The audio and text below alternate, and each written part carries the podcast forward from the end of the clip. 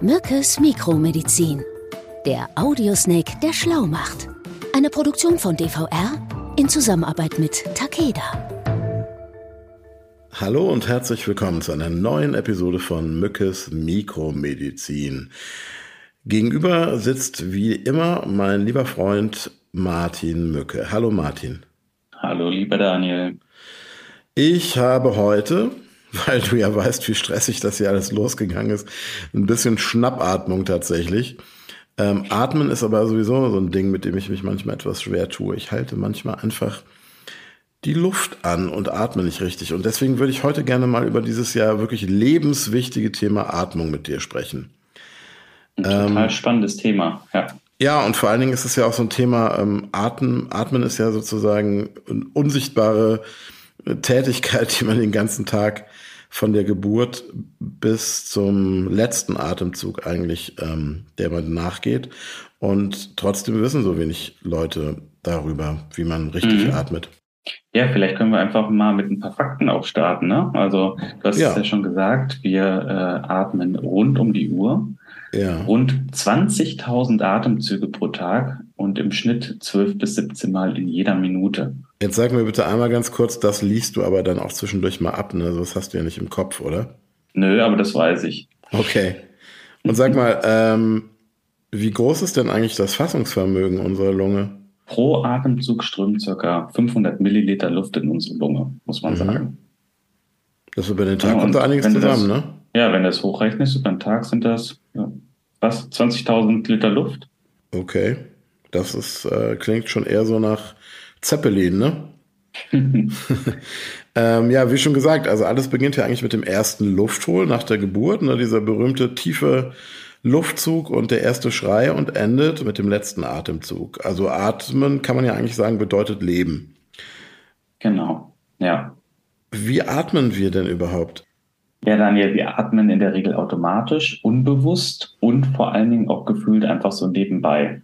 Und äh, daher sehen manche Wissenschaftler die Atmung als verbindendes Element zwischen dem Bewussten und dem Unbewussten. Ganz interessant. Okay. Aber ich würde jetzt gerne nochmal wirklich einen bewussten Blick tatsächlich auf diesen Atemvorgang äh, werfen, mhm. weil ich meine, der sichert ja schließlich unser Überleben. Ja, also Daniel, atme mal ein. So, mach mal mit. Also beim Einatmen dehnt sich der Brustkorb die Muskeln zwischen den Rippen weiten sich und bestenfalls wölbt sich der Bauch dann nach vorne. Oh ja, das tut er bei mir ganz eindeutig. Gut, dann hast du ja auch jetzt Platz zwischen, zwischen, Zwerch, zwischen dem Zwerchfell, ne? Also mhm. wird jetzt nach oben gedrückt.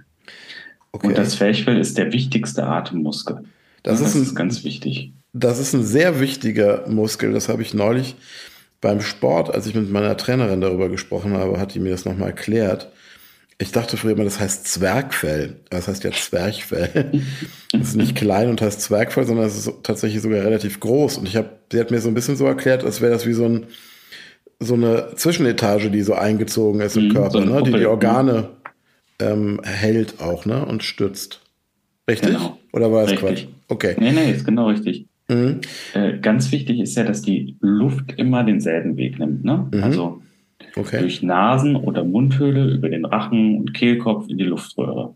Und von mhm. da gelangt dann die Luft in die zwei Lungenflügel und letztlich haben wir ja Millionen winzige Lungenbläschen, die sogenannten Alveolen, mhm. wo dann der Sauerstoff in die Blutbahn gelangen kann. Ne? Das ist so dieser Übergangweg.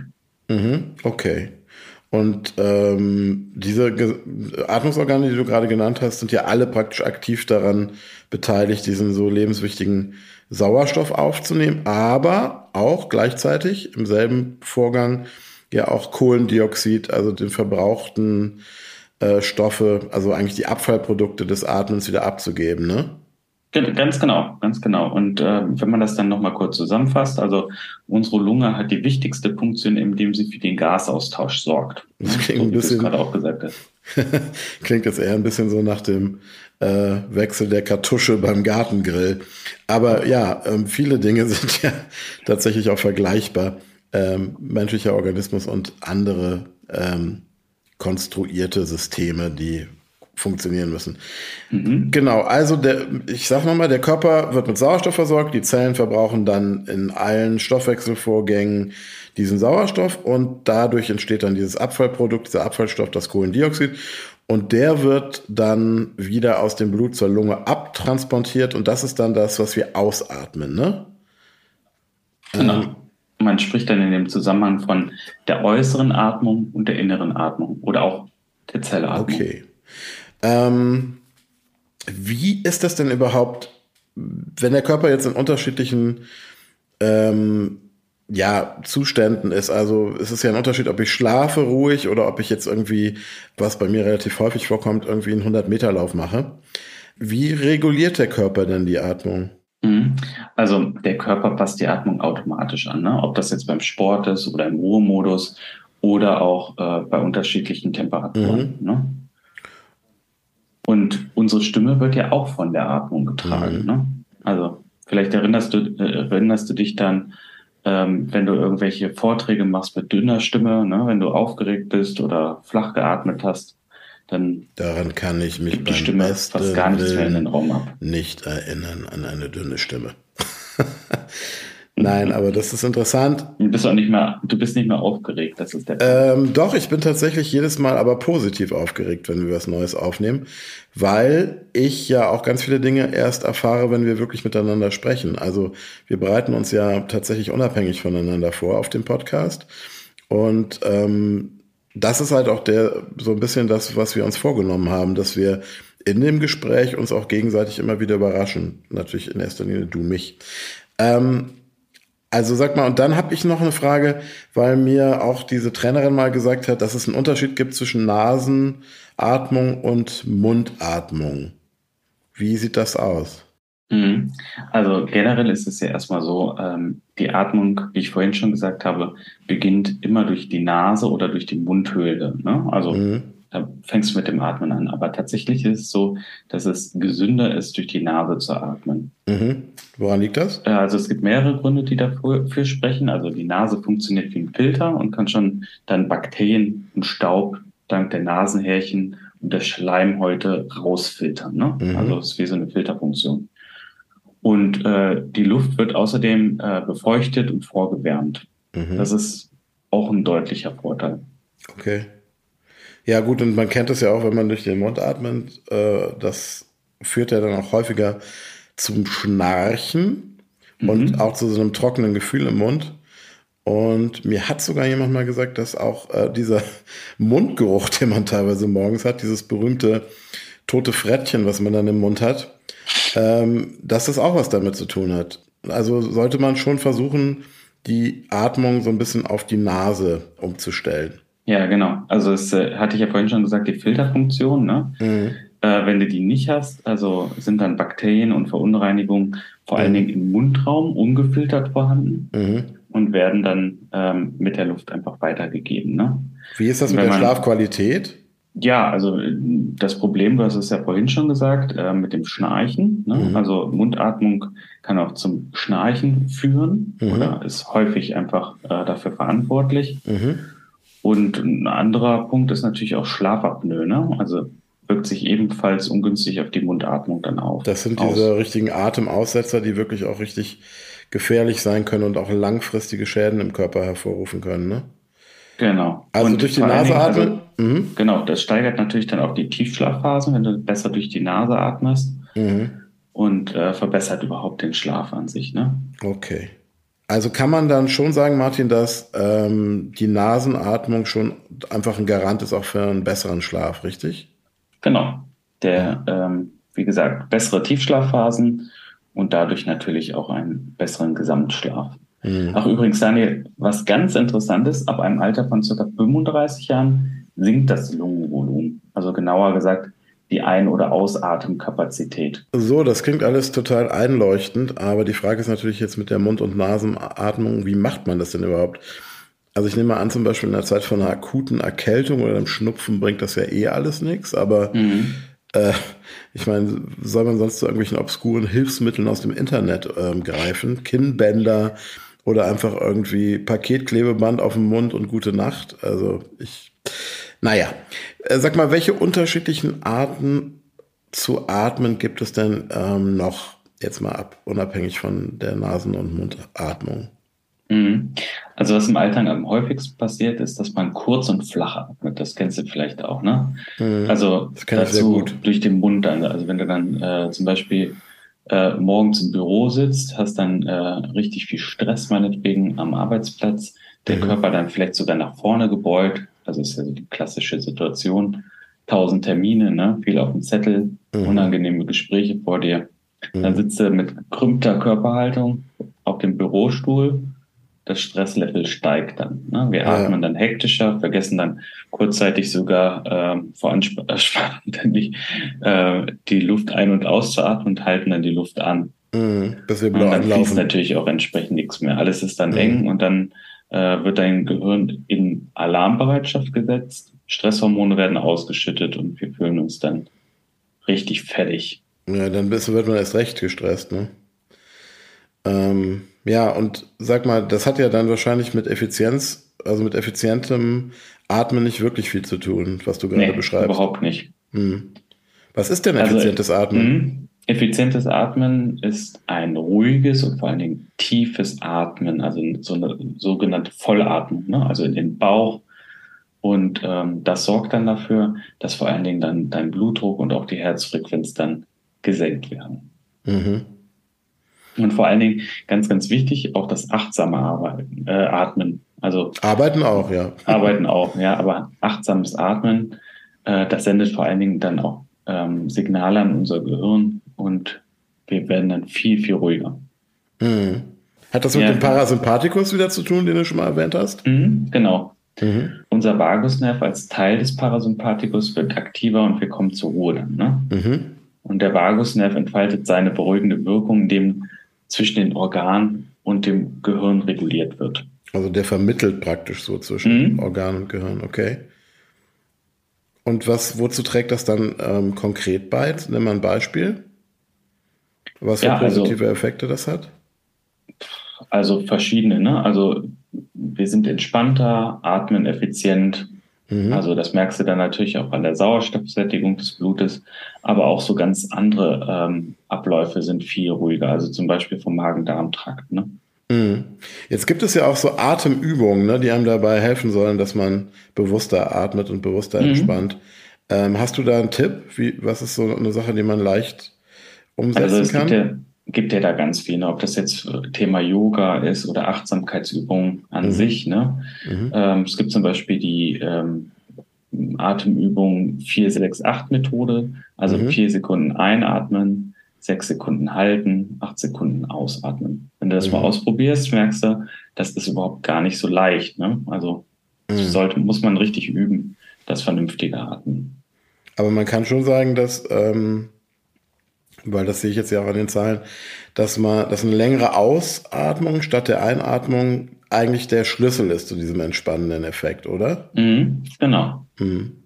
Dann kann man ja mit der Übung einfach erstmal anfangen. Ich habe neulich auch ein Buch äh, gesehen, ich bin ja da immer sehr wissbegierig und irgendwie ähm, suchte auch immer so ein bisschen nach neuen Anregungen, auch für den Podcast, aber auch natürlich nach so ein bisschen Selbstoptimierung. Und da habe ich einen ganz spannendes Buch zum Thema Atmung in die Hand bekommen, was, glaube ich, auch ein Bestseller gerade ist von einem, ich glaube, einem amerikanischen Autoren, ähm, der auch sich sehr stark so auf die Bereiche Meditation und Yoga ähm, mhm. fokussiert, die sich ja sehr intensiv auch mit unterschiedlichen Atemtechniken auseinandersetzen. Ne? Gut, das ist interessant. Also es geht um Fokussierung eigentlich. Ne? Was gibt es noch für Atemmethoden? die, die also, dir vielleicht einfallen? Mhm. Also im Kontrast dazu steht zum Beispiel das Holotrope-Atmen. Also das hat ein Psychiater in den 70er Jahren entwickelt, so als Ersatz äh, ähm, für LSD, ja, als natürliches Rauschmittel. Okay. Ganz interessant. Das klingt interessant. Und also, wie funktioniert das? Man atmet dann ohne Pause tief ein und aus. Mhm. Also wie so bei einer Hyperventilation. Aber viel, viel tiefer. Bei der Hyperventilation ist es ja so, dass du halt ähm, ähm, kurz und schnell atmest. Ne? Mhm. Und ähm, da gibt es ja äh, auch verschiedene Breathwork-Kurse oder Atemkurse. Mhm. Ähm, und die sagen, wenn du so atmest, führt dich das in so einen trance-ähnlichen Zustand. Ja, es ist aber sicherlich auch mit Vorsicht zu genießen, weil man ja, also Hyperventilation, da kann man ja auch in Panik geraten. Ne? Also ich mhm. weiß, dass es vor ein paar Jahren ja auch mal so einen Trend gab, ich glaube übers Internet, dass Kinder das gemacht haben. Ich glaube, wir haben das früher auch manchmal gemacht, so ganz schnell ein- und ausgeatmet. Und da sind ja dann auch wirklich Teenager irgendwie in Ohnmacht gefallen, teilweise ins Krankenhaus eingeliefert worden, wenn nicht Schlimmeres. Mhm. Also mein das Sohn sollte man dann auch versucht. Ja, also um diese Gefahren natürlich dieser Hyperventilation äh, zu minimieren, sollte man das auf gar keinen Fall alleine machen, sondern sich dann im Zweifelsfall, wenn einen das interessiert, wirklich in so einen sogenannten, wie nanntest du das, Breathwork-Kurs äh, begeben mhm, und das unter genau. Anleitung machen. Ne? Ja. Sag mal, was mich noch interessiert, was ich eine spannende Frage finde. Ähm, man kennt das ja von Kindern, die wütend sind und die Luft anhalten äh, mhm. um ihren Willen zu kriegen. Ne? Kennst du mhm. vielleicht auch, ich weiß nicht, ja. ob, aber.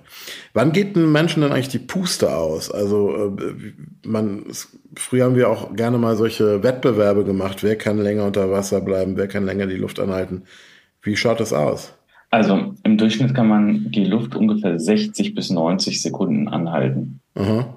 Und dann ähm, wird der Atemreflex immer größer. Also der ja. Wunsch, Luft mhm. zu holen. Also da solltest du dann aufgetaucht sein. Der Körper, ja, genau, der Körper möchte ja wahrscheinlich das Kohlendioxid dann auch wieder aus dem Körper rauskriegen, ne? Sonst. Genau. Ja. Was passiert sonst eigentlich? Also sonst ändert sich der pH-Wert des Blutes und äh, dann kommt es im Körper quasi zu einer Übersäuerung. Okay. Ja, spannend, wie sich das ganze, die ganze Thematik rund ums Atmen hier gerade entwickelt. Ähm, und auch vor allen Dingen interessant, wie so ganz altbewährte Methoden ähm, im Zusammenhang mit der Atmung wieder äh, neu interpretiert werden. Also Stichwort Yoga, was ja schon wirklich eine Lehre ist, die vor tausenden von Jahren in Indien entwickelt wurde. Ja, auch, oder auch Achtsamkeit. Ne? Also mhm. ich meine, das ist ja ein Thema, was aktuell total en vogue ist. Ja, absolut. Und jeder will ja irgendwie achtsam sein. Und da gehört natürlich die Atmung äh, wirklich dazu. Ne? Ja, wehe, man tut mal etwas nicht achtsam, kann man heute ja schon fast sagen. Ne? Ähm, jetzt ist es aber ja auch so, dass seit der Pandemie, also seit der Corona-Pandemie, der Atem ja auch teilweise ganz als was ganz Negatives, also als Bedrohung auch tatsächlich mhm. wahrgenommen wird. Ne? Hast du mich gerade angehört? ja, ich glaube, über Zoom kann man sich nicht infizieren. Sag mal, ähm, ja, aber das durch diese ausgeatmeten Aerosole, äh, die ja wirklich ähm, so ein richtig dämonisches Image mittlerweile haben. Äh, bleiben wir nochmal bei der Gefährdung. Welche seltenen Erkrankungen, jetzt kommen wir wieder zu deinem Spezialgebiet, gibt es mhm. denn eigentlich, wenn es um unsere Atmung oder unsere Lunge geht? Mhm. Ja, dann lass uns doch mal über eine seltene Erbkrankheit sprechen, den sogenannten Alpha-1-Antitrypsinmangel. Der betrifft vor allen Dingen die Lunge mhm. und in gewissen Teilen auch die Leber. Was versteht man darunter? Darunter ist eine verminderte Eiweißkonzentration im Blut zu verstehen. Also das Eiweiß Alpha-1-Antitrypsin oder kurz AAT kümmert sich eigentlich darum, die empfindlichen Lungenbläschen zu schützen. Also es ist wie so eine Wächterfunktion quasi. Mhm.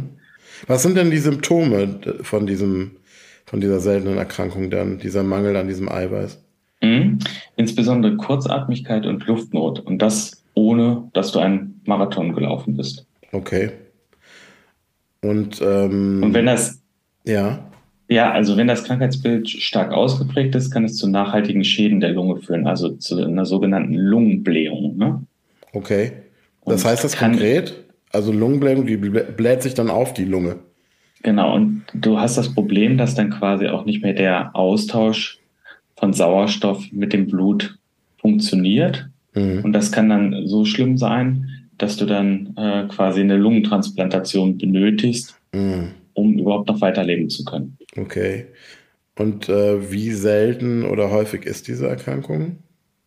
Also man schätzt, dass in Deutschland zwischen 10.000 und 20.000 Personen betroffen sind, wobei nur rund 25 Prozent der Fälle auch richtig diagnostiziert werden. Das musst du dir mal vorstellen. Ja, das ist wieder das alte Problem bei den seltenen Erkrankungen, dass es halt häufig ähm, fehlinterpretiert wird, dass keine richtige Diagnose gestellt werden kann.